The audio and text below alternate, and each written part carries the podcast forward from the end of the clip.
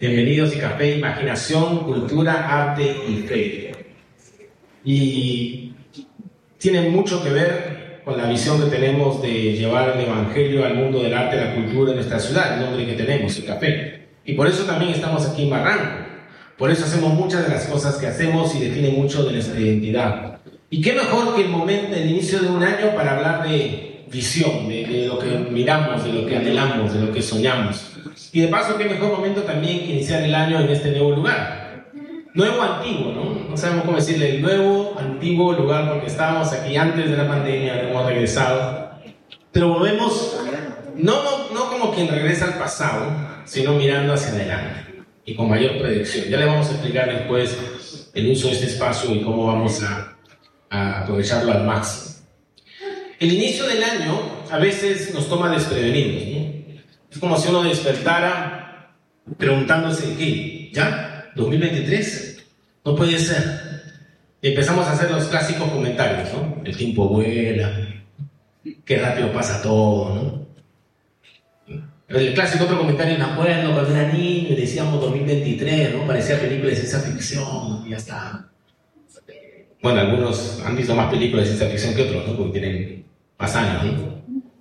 Y quiero que podamos reflexionar realmente en ese tema, en este tema de, de, de, hacer que nuestra vida cuente, de hacer que nuestra vida realmente podamos sacarle el máximo provecho.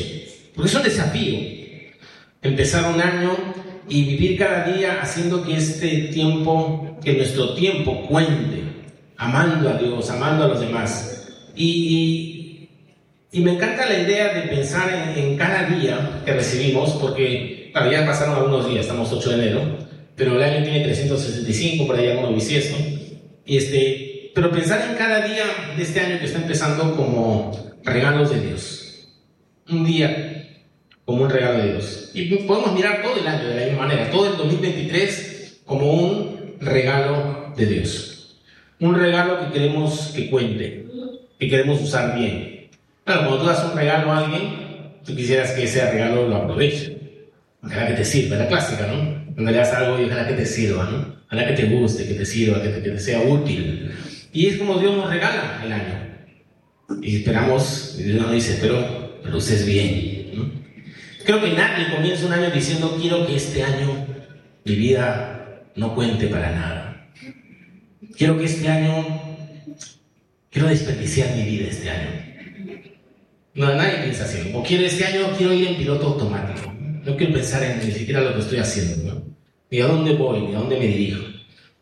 Bien difícil que alguien piense esas cosas. Sin embargo, a veces actuamos de esa manera. De allí la importancia de tener visión. Siempre en el café acostumbramos al inicio del año a hablar un poco de visión. El proverbista, en Proverbios 29 y 18, mira lo que dice. Donde no hay visión, el pueblo se extravía. Dichosos los que son obedientes a la ley. Donde no hay visión, el pueblo se extravía. La visión es el puente entre el presente que vivimos y el futuro. Sin esa visión es fácil desviarse, extraviarse. Hay una versión hispanoamericana que dice, sin visión el pueblo se desmanda. Se desmanda. Y en estos tiempos convulsionados que vive nuestro país, ¿cuánta verdad encontramos en este proverbio? La visión. La capacidad de ver hacia el futuro y tener la vista puesta en Dios nos ayuda en medio de las dificultades de la vida. Aquellos que no tienen visión se pasan la vida, por ejemplo, evitando el sufrimiento y todo lo que les incomoda. El nivel de sacrificio que requiere una visión determina la cantidad de personas que seguirán esa visión. El sacrificio separa lo pequeño de lo grandioso. Pero para vivir una vida así necesitamos visión. Fíjate este versículo, Hebreos 12:12, es muy conocido. Dice así, fijemos la mirada en Jesús, el iniciador y perfeccionador de nuestra fe quien por el gozo que le esperaba, soportó la cruz menospreciando la vergüenza que ella significaba y ahora está sentado a la derecha del trono de Dios. Es un pasaje que lo comentamos muchas veces. Fijemos la mirada en Jesús, iniciador y perfeccionador de nuestra fe, quien por el gozo que le esperaba soportó la cruz. ¿Te das cuenta cómo Jesús pasó todo? ¿Por qué? Porque tenía algo que miraba hacia adelante, tenía una visión hacia el futuro. Él vio lo que venía adelante. por el gozo que le esperaba. Y ese gozo que le esperaba somos nosotros. Es lo que Dios está haciendo en nuestras vidas, es como Dios te ha levantado. Y eso a Jesús le daba visión, le daba dirección, le daba propósito. La visión tiene que ver con aquello que vemos, pero también con la forma que lo vemos. Son los lentes, son como lentes que interpretan los eventos de tu vida. Tiene mucho que ver con la manera que vemos las cosas a nuestro alrededor, cómo interpretamos los eh, eventos de la vida, cómo vemos a los demás, cómo vemos a Dios incluso. Hay un pasaje en Mateo 6:22 donde Jesús dice, el ojo es la lámpara del cuerpo. Por tanto, si tu visión es clara, ojo, visión, todo tu ser disfrutará de la luz. Pero si tu visión está nublada, todo tu ser estará en oscuridad. recuerdo hace varios años cuando empecé a usar lentes, lentes que siempre me ha visto que los pierdo cada rato, pues son lentes para leer, solo uso para que tengo que leer la partitura y de cerca. Por ejemplo, ahorita estoy lejos, no necesito lentes. Pero cuando tengo que leer algo de cerca, necesito lentes. Y hace fue años que empecé con ese sufrimiento. Sobre todo porque me gusta leer mucho, ¿no? Entonces, cada que había un libro tenía que ponerme los lentes, ¿no? Y siempre yo tuve buena vista, pero bueno, así es la vida, llega el momento, ¿no? Y lo, lo descubrí al, empezar a usar lentes hace años, es algo que algunos de ustedes que han usado lentes toda su vida ya saben. Si están rayados, ves todo rayado. Si están sucios, ves todo sucio y nublado. Entonces por eso es una su pañito, su spray, para tenerlo bien, porque si no, tu visión se nubla. No es que las cosas están rayadas, o sucias, o nubladas. El problema es mi visión de las cosas. Las cosas no han cambiado, es, mi problema es mi visión. Así que visión no es solamente cómo ves el futuro, sino cómo ves las cosas hoy. Por eso es importante tener visión. Empezar el año mirando las cosas con claridad. Hacer que cada día cuente, enfocándonos en lo que debemos enfocarnos. Así que vamos a compartir algunas ideas que pueden ayudarnos, son muy prácticas, para tener una visión correcta este año que empieza. O sea, empezar con los lentes limpios. Así que como agarrar nuestra, nuestro pañito, echarle su agüita y empezar con una buena visión. Lo primero es examinar el diseño de Dios. Examina el diseño de Dios. ¿De qué diseño estamos hablando? Acá tenemos varios diseñadores gráficos. Bueno, estamos hablando del diseño de tu vida y la mía. No podemos mirar bien el año, todo este año que tenemos por delante, eh, si no tenemos, para empezar, una visión clara de quiénes somos, de quién eres tú, de quién soy yo. Esa es nuestra identidad. Y cómo hemos sido diseñados, formados, cableados por Dios. Porque hemos sido creados de forma única por Dios. Eres una creación original, especial. Job, en ese libro del Antiguo Testamento, en algún momento dice, tú me hiciste, hablándole a Dios, con tus propias manos. Tú me diste forma. Tú me modelaste como al barro. Eh, ustedes saben que siempre en mi café hacemos ferias, en la Expo esta feria que hacemos cada fin de mes. Y uno de los artistas que más me ha gustado que ha participado en varias ferias es eh, una pareja que tiene un trabajo que se llama terracoya. Hacen cerámica. Y lo hacen de una manera maravillosa. Y una de las cosas que, me encantó de, su trabajo de cerámica es que su arte que tienen como alfareros es que no crean dos vasijas iguales. No es como cuando compran cosas chinas, que todas son igualitas. No, aquí cada una de sus vasijas, cada uno de sus trabajos es único. Y hay otro que puede ser que use el mismo motivo, pero tú te das cuenta y es diferente. Porque no lo hacen de manera artesanal y única, son especiales, diferentes, son obras de arte. Y así somos tú y yo. Dios te diseñó para que fueras tú y nadie más que tú. Y todo eso tiene un sentido, un propósito. Dios te diseñó de acuerdo a lo que Él deseaba, lo que Él anhelaba para ti. Y si tú aprendes quién eres, lo valioso que eres y la manera particular en que Dios te ha creado, será más sencillo mirar hacia adelante todo este año y tener una visión clara. Así que nos toca conocer nuestras fortalezas, nuestras habilidades, tus dones, tus talentos. Porque mientras más conozcas de cómo Dios te ha diseñado, mejor visión tendrás para adelante. Entonces, el primero, conoce el diseño de Dios para tu vida. Yo sé que muchos están conociendo esas cosas, cómo eh, aprendiendo sus habilidades, sus dones, sus talentos, experimentando cosas. Segundo pensamiento, abraza los deseos de Dios. Aquí tenemos que hacernos una pregunta. ¿Qué es lo que deseas más en la vida? No hacer una encuesta porque imaginamos escribir un montón de ideas, todos tenemos deseos, anhelos, pueden ser muchas cosas. Lo que deseas más en la vida tendrá una influencia muy grande en la manera en que vives y tomas decisiones. Si ponemos como el impulso primario de nuestra vida satisfacer nuestros deseos, podemos terminar de maneras inesperadas y no exactamente las mejores. Así que hay que tener cuidado, esto no es algo ligero. Mucha gente cuando está en problemas, por ejemplo, mira atrás y dice, ¿cómo me metí en esto? ¿Cómo terminé en este lío? Y muchas veces es porque nos dejamos arrastrar por deseos que teníamos, ideas que teníamos y nos llevaron por ese camino. El desafío que tenemos delante es abrazar, de que está el reto, los deseos de Dios. Vivir de tal manera que nuestro deseo más intenso sea llevar a cabo los anhelos de Dios para nosotros. Hay un pasaje que lo hemos comentado muchas veces, Salmo 37.4, es famosísimo. Y nos emocionamos con versículos como esto, porque dice, deleítate en el Señor y Él te concederá los deseos de tu corazón. Uy, me gusta esa parte, la última, ¿no? Te concederá los deseos de tu corazón. Ya estamos pensando en un montón de cosas, ¿no?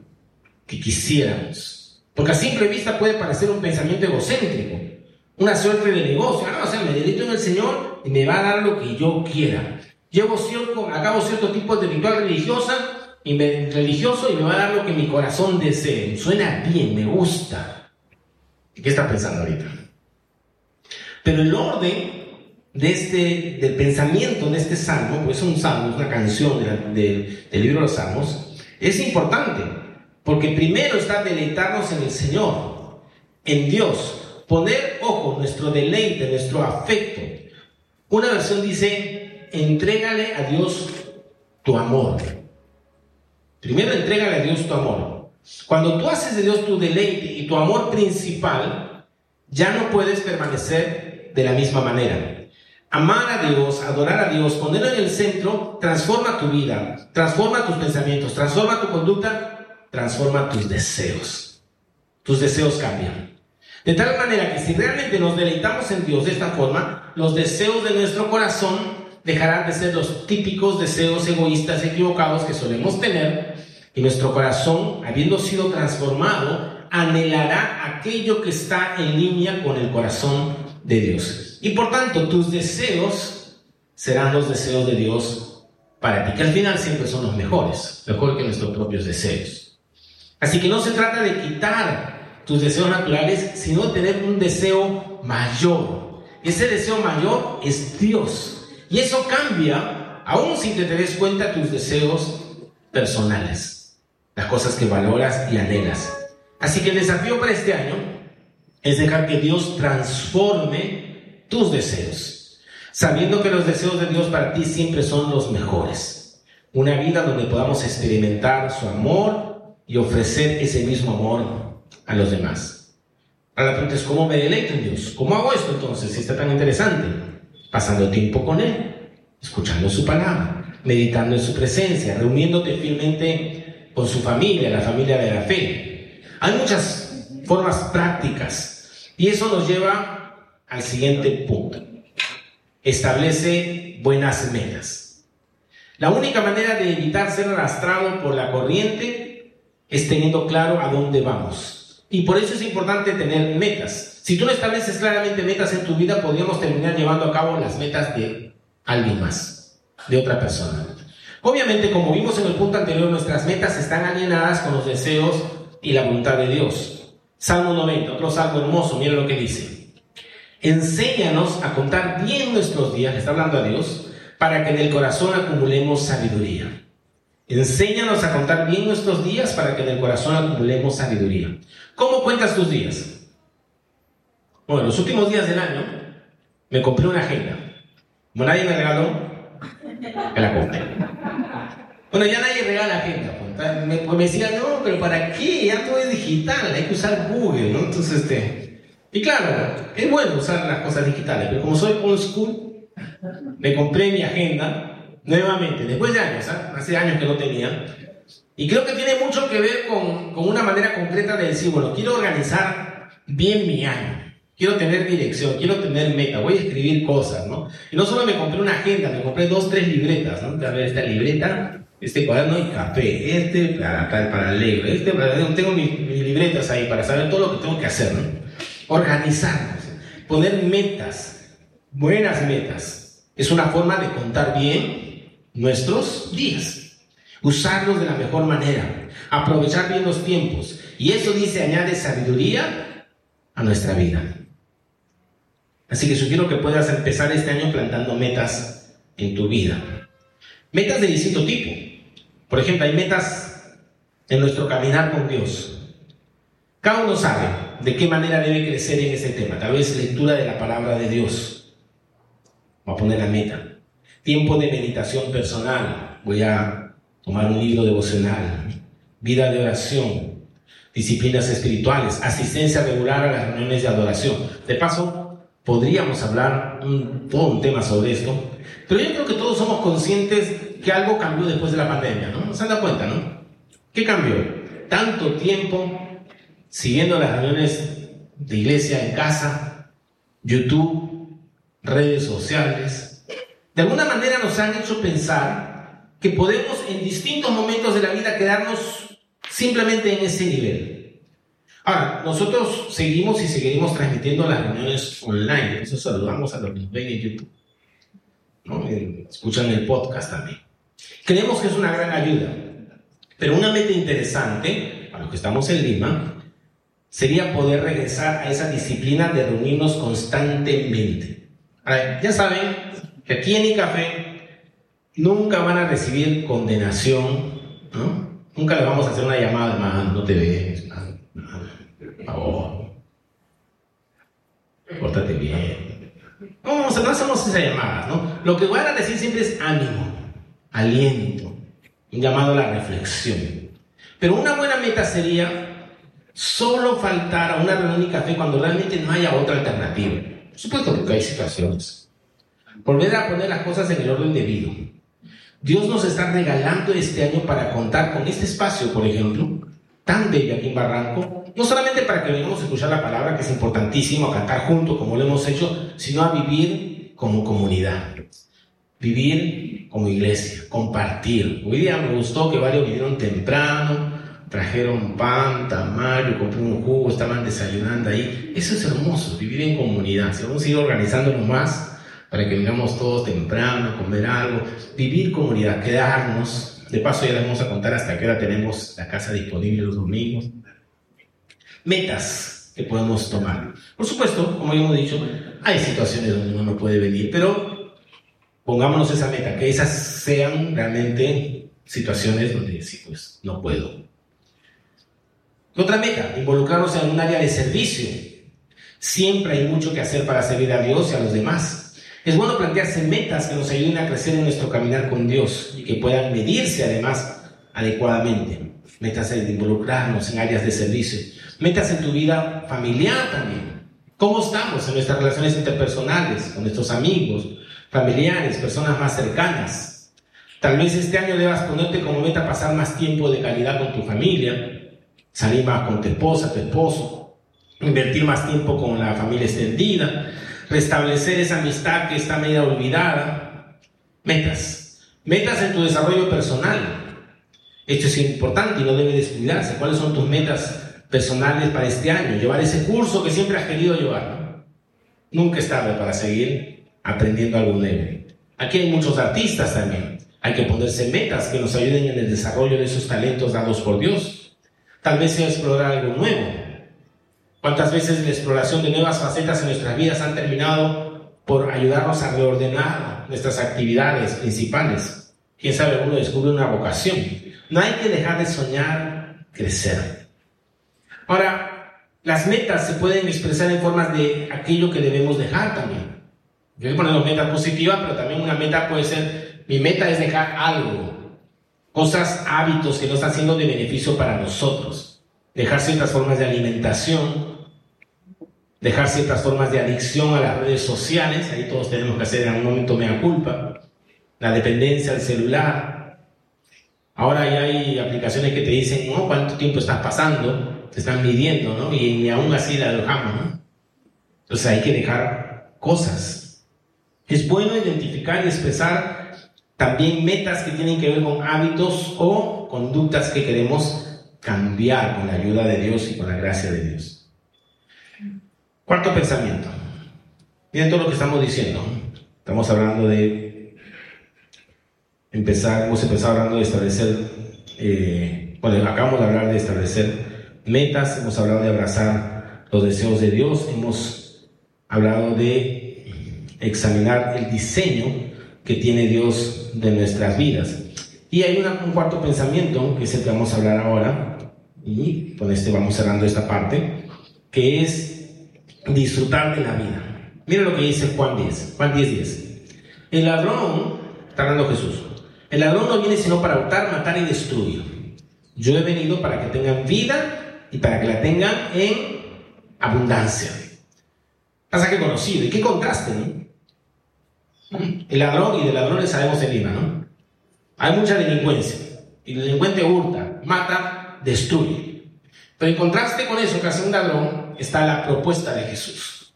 Y la propuesta de Jesús es vida y vida abundante. Dios no nos ha diseñado para vivir vidas miserables. Dios quiere que vivamos vidas plenas. De hecho, hay una versión en lenguaje actual que dice así. Yo he venido para que todos ustedes tengan vida y para que la vivan plenamente. Me encanta esa versión. He venido para que tengan vida y para que la vivan plenamente. Vivir la vida plenamente, a plenitud. Disfruta cada momento que Dios te da.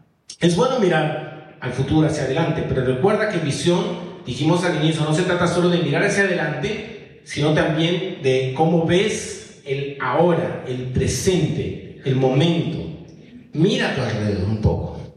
Disfruta el día, estamos en verano disfruta. Yo sé, ¿no? A veces tenemos este, el chip de quejoso. En invierno, qué frío. En verano, qué calor, qué aburrido. O sea, siempre nos estamos quejando, ¿no? Pero disfruta el sol, disfruta este lugar hermoso que es Barranco, ¿no? Mafe me decía qué bonito, en la mañana es tranquilo, Barranco. Entonces hay que disfrutar estas cosas que Dios nos regala. Momentos de descanso y quietud. Diviértase un poco, por favor, este año después de una pandemia, de ver tanto dolor, tantas pérdidas, ¿no crees que es la oportunidad de vivir de manera diferente? A veces siento que los cristianos desarrollan un sentido de culpabilidad por hacer cosas que, que suman disfrute a la vida. Oh, no, eso no se hace, no hay que sufrir. El cristiano no, el Señor viene a darnos una vida plena. La película favorita que yo tengo de Jesús, esa película que uno siempre ve en Semana Santa, no la he vuelto a encontrar, la he buscado en... no la he encontrado, si alguien la encuentra alguna vez me avisa.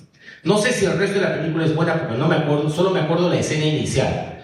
Empezaba con un grupo de personas, pues en tiempo de Palestina, tiempo de Jesús, jugando un deporte que ni siquiera sé qué deporte, creo que lo habían inventado para la película, porque no era fútbol ni era una cosa rara, que estaban jugando y terminaban todos en el piso, tirados uno encima de otro, riéndose, matando de risa, y de ahí se levantan era Jesús jugando con sus discípulos. No sé a quién se le ocurrió esa película o de dónde salió. Obviamente no está en la Biblia eso, pero trató de capturar algo tan normal que es divertirse, jugar. Y estoy seguro que Jesús hacía cosas así. Pero más bien desarrollamos una visión de la fe que es aburrida, ¿no? No, la fe tiene que ser algo serio. La fe adusta, circunspecta. Pero está muy lejos del corazón de Jesús. El Señor dijo, yo quiero que tengan vida y que la vivan plenamente, plenamente. Ahora mira, estamos hablando de esta vivir plenamente, después de lo que hemos dicho, conocer el diseño de Dios. Hemos hablado de poder realmente darle lugar a Dios en nuestra vida, abrazar a Jesús este año y ponerlo en primer lugar de nuestra vida, ponernos metas, por supuesto, no vamos a vivir la vida responsablemente, pero hay que vivir plenamente, vivir el presente, sí, planificamos, miramos hacia adelante, pero disfrutar cada día, cada día que el Señor nos regala. Obviamente la mejor manera de vivir una vida plena es cuando realmente tus sueños, tus metas, tu identidad, tu visión, todo eso que hemos dicho, están alineadas con la mente de Cristo, con la manera en que Dios ve las cosas. Si seguimos la corriente, podemos estar a punto de perder la vida plena que Dios tiene para nosotros. Pero si nuestro corazón está en el lugar correcto, si nuestros sueños, anhelos coinciden con los de Dios, viviremos de tal manera que haremos que nuestros días cuenten, que este año cuenten. Nuestras vidas pueden tener un impacto positivo, ese impacto que tanto anhelamos. Allí donde Dios nos ha puesto, nuestro barrio, lugar de trabajo, aquí en Barranco, en todo lugar. Yo sé que cuando hablamos de estas cosas, muchas veces nos chocamos con realidades tristes. Porque cuando uno piensa un, un año nuevo, a veces se recuerda lo que fue el anterior, ¿no? Sí, yo empecé así el año pasado, pero mis sueños no, no funcionaron, sueños truncos. Nos encontramos de pronto con fracasos del pasado, con frustraciones, con limitaciones, incluso con nuestros propios errores, pecados del pasado, que a veces parecen ser una carga demasiado pesada. Y claro que es difícil empezar un nuevo año arrastrando los anteriores. Es complicado, doloroso, imposible. Para mirar hacia adelante y hacer que este año cuente, tenemos que dejar cosas atrás. Y Dios está allí para ayudarnos en ese proceso.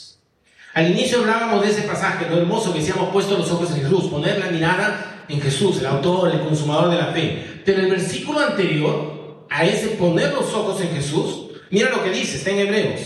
Dice, por lo tanto, ya que estamos rodeados por una enorme multitud de testigos de la vida de fe, o sea, los que somos creyentes, mira lo que dice, quitémonos todo peso que nos impida correr, especialmente, hay muchos tipos de peso, pero especialmente el pecado que tan fácilmente nos hace tropezar. Y corramos con perseverancia la carrera que Dios nos ha puesto por delante. Corramos. Así que no importa qué cosas pueden haber pasado. Dios es experto en darnos un nuevo comienzo. Nuevas son sus misericordias cada mañana. Cada día es una oportunidad de un nuevo inicio. Uno de mis versos favoritos, que fue lo primero que memoricé cuando empecé mi vida cristiana, yo era adolescente, muy joven, y me acuerdo que en un cursito nos daban unos cartoncitos, ¿no? Con versículos, y uno que me lo memoricé, 2 Corintios 5, 17. ¿Quién se lo sabe de memoria? De modo que si alguno está en Cristo, nueva criatura es. Las cosas viejas pasaron, y aquí todas son hechas nuevas. ¿No? Nos daban versículos para memorizar, y bueno, de paso a veces hemos dejado esa práctica de memorizar versículos, pero es muy bueno. Y yo me acuerdo que lo memoricé, y me encantaba eso. Y mire esta versión, otra versión que dice así, por lo tanto, si alguien está unido a Cristo, es una nueva creación. Lo viejo ha quedado atrás y lo nuevo ha llegado. Lo viejo ha quedado atrás y lo nuevo ha llegado. Es cierto que en primera instancia esto se refiere a la nueva vida que nos da Dios cuando venimos a Él, claro, pero se aplica a cada nueva oportunidad que Dios nos da de empezar nuevamente con Él, en Él. Tal vez este inicio de año es la oportunidad de empezar nuevamente con Cristo. Tal vez la frase que nos debe acompañar este año es lo viejo queda atrás, lo nuevo ha llegado. Un nuevo año, nuevos desafíos, nuevos retos, nuevas experiencias y sobre todo una fe renovada en Jesús, donde Él sea el primero y guíe nuestros pasos cada día.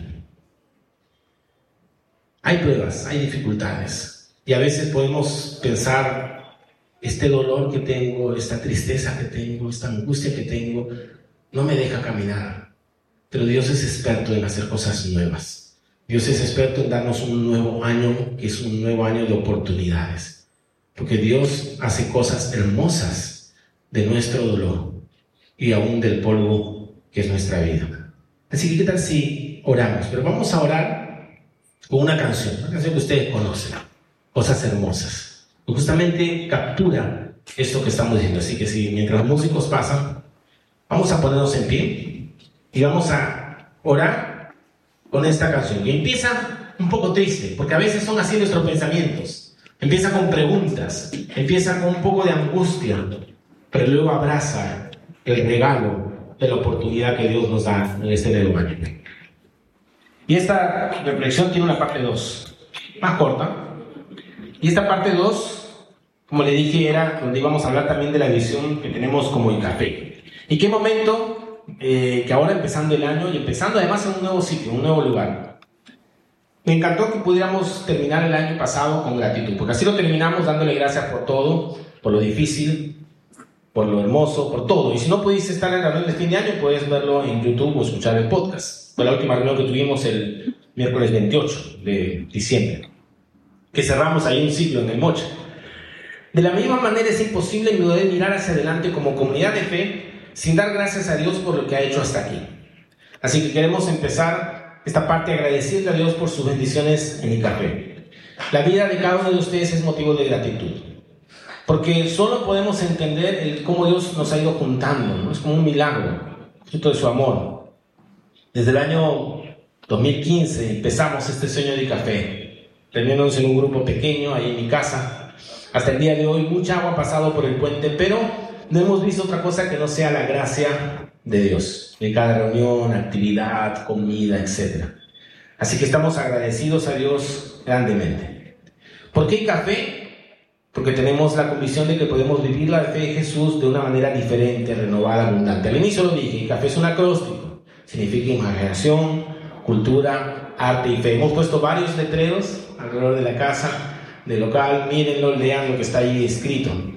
Somos una comunidad de fe, una iglesia, una iglesia, pero que no desea definirse como un edificio, porque a veces usamos así la frase, nos vamos a la iglesia, como si fuera un edificio, sino más bien como está en el sueño de Dios, como personas que nos unimos para caminar juntos y vivir nuestra fe. Así que aquí todos somos compañeros de viaje, todos estamos juntos en esto, estamos aprendiendo, Estamos avanzando unidos. Ahora, como comunidad de fe tenemos características que hemos repetido varias veces. Como comunidad de fe, aquí en Café, nuestro enfoque está en la persona de Jesús, es el tema central para nosotros. Siempre estudiaremos, reflexionaremos sobre su vida, sus pensamientos. Somos una comunidad que anhelamos ser profundamente cristocéntrica. Somos seguidores de Jesús. Queremos seguir al Maestro. Y claro, si seguimos a Jesús, sus dos mandamientos centrales, amar a Dios y al prójimo. Esa es la clave de la comunidad que es café. Y claro, el estudio de la palabra de Dios, tan importante como inspiración, estudio profundo. El Espíritu Santo que nos une, es un mismo espíritu, es el motor de la unidad. Y claro, vemos también la cultura como amiga o pródiga, nunca enemiga, esa es cultura también, no sé qué están haciendo. Expresiones culturales, ¿no? No se distraigan, pero son expresiones culturales. La vemos como amiga, no como pródiga. La naturalidad para nosotros es muy importante. Queremos, anhelamos, soñamos con ser una comunidad llena de autenticidad. Yo sé que eso es difícil, porque a veces nos ponemos máscaras, es tan fácil no decir todo bien, sí, ¿cómo estás? Bien, bendecido, gloria a Dios y toda la gente evangélica. A veces tenemos problemas, tenemos luchas, tenemos días malos, tenemos pruebas. Queremos ser una comunidad auténtica, donde nos mostramos tal como somos. Y cuando nos mostramos tal como somos, podemos ayudarnos, podemos sostenernos, podemos caminar juntos. Y habrá momentos donde se me tiene que sostener un poco a mí, y habrá momentos donde yo lo sostengo a ustedes, y después lo sostenemos todos a y después sostenemos al otro, y así todos nos sostenemos. Esa es la idea. Pero para eso necesitamos ser auténticos. Y claro, también las disciplinas espirituales son importantes para la vida de café. La, la participación, gente nos gusta escucharles. No importa la opinión que tengan, siempre en, el café queremos escuchar. Y queremos también, queremos mucho, se dado cuenta los que en café, muy liderazgo muy horizontal. No queremos aquí líderes que están en un pedestal más allá, que tienen que sacar una cita seis meses, no.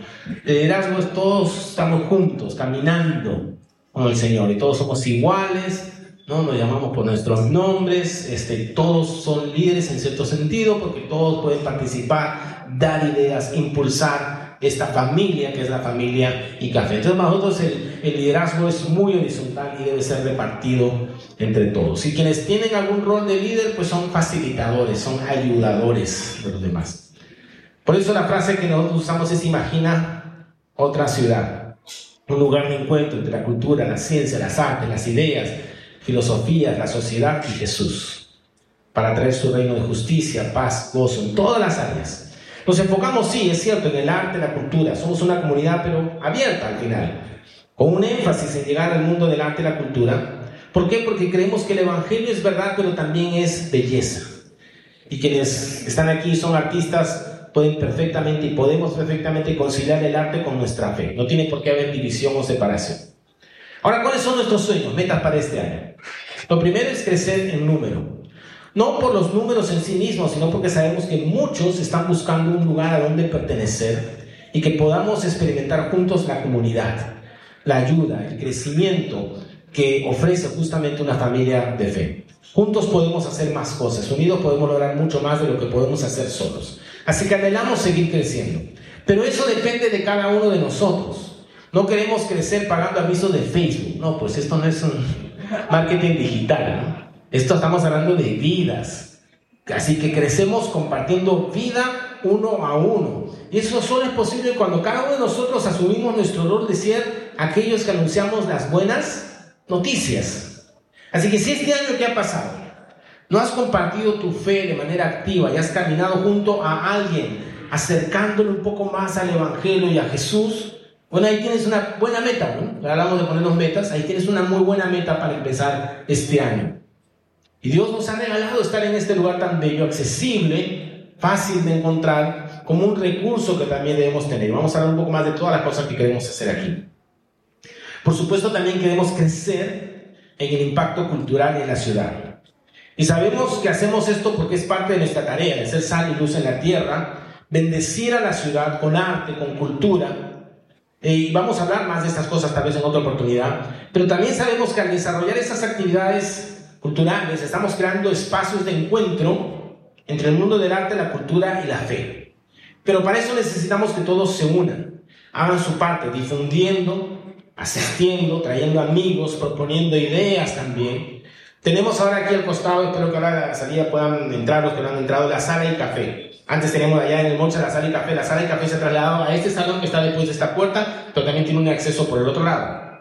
Los que saben de hace tiempo, esto era una galería. Bueno, lo vamos a usar como tal, como una galería, que le estamos llamando sala y café, eh, y la tenemos de manera permanente toda la semana. Así que ahí vamos a hacer exposiciones de arte, las ferias que ya hacíamos, podemos hacer talleres y muchas cosas más. Por supuesto, también podemos usarla para otro tipo de reuniones, pero queremos usarlo también para todo eso.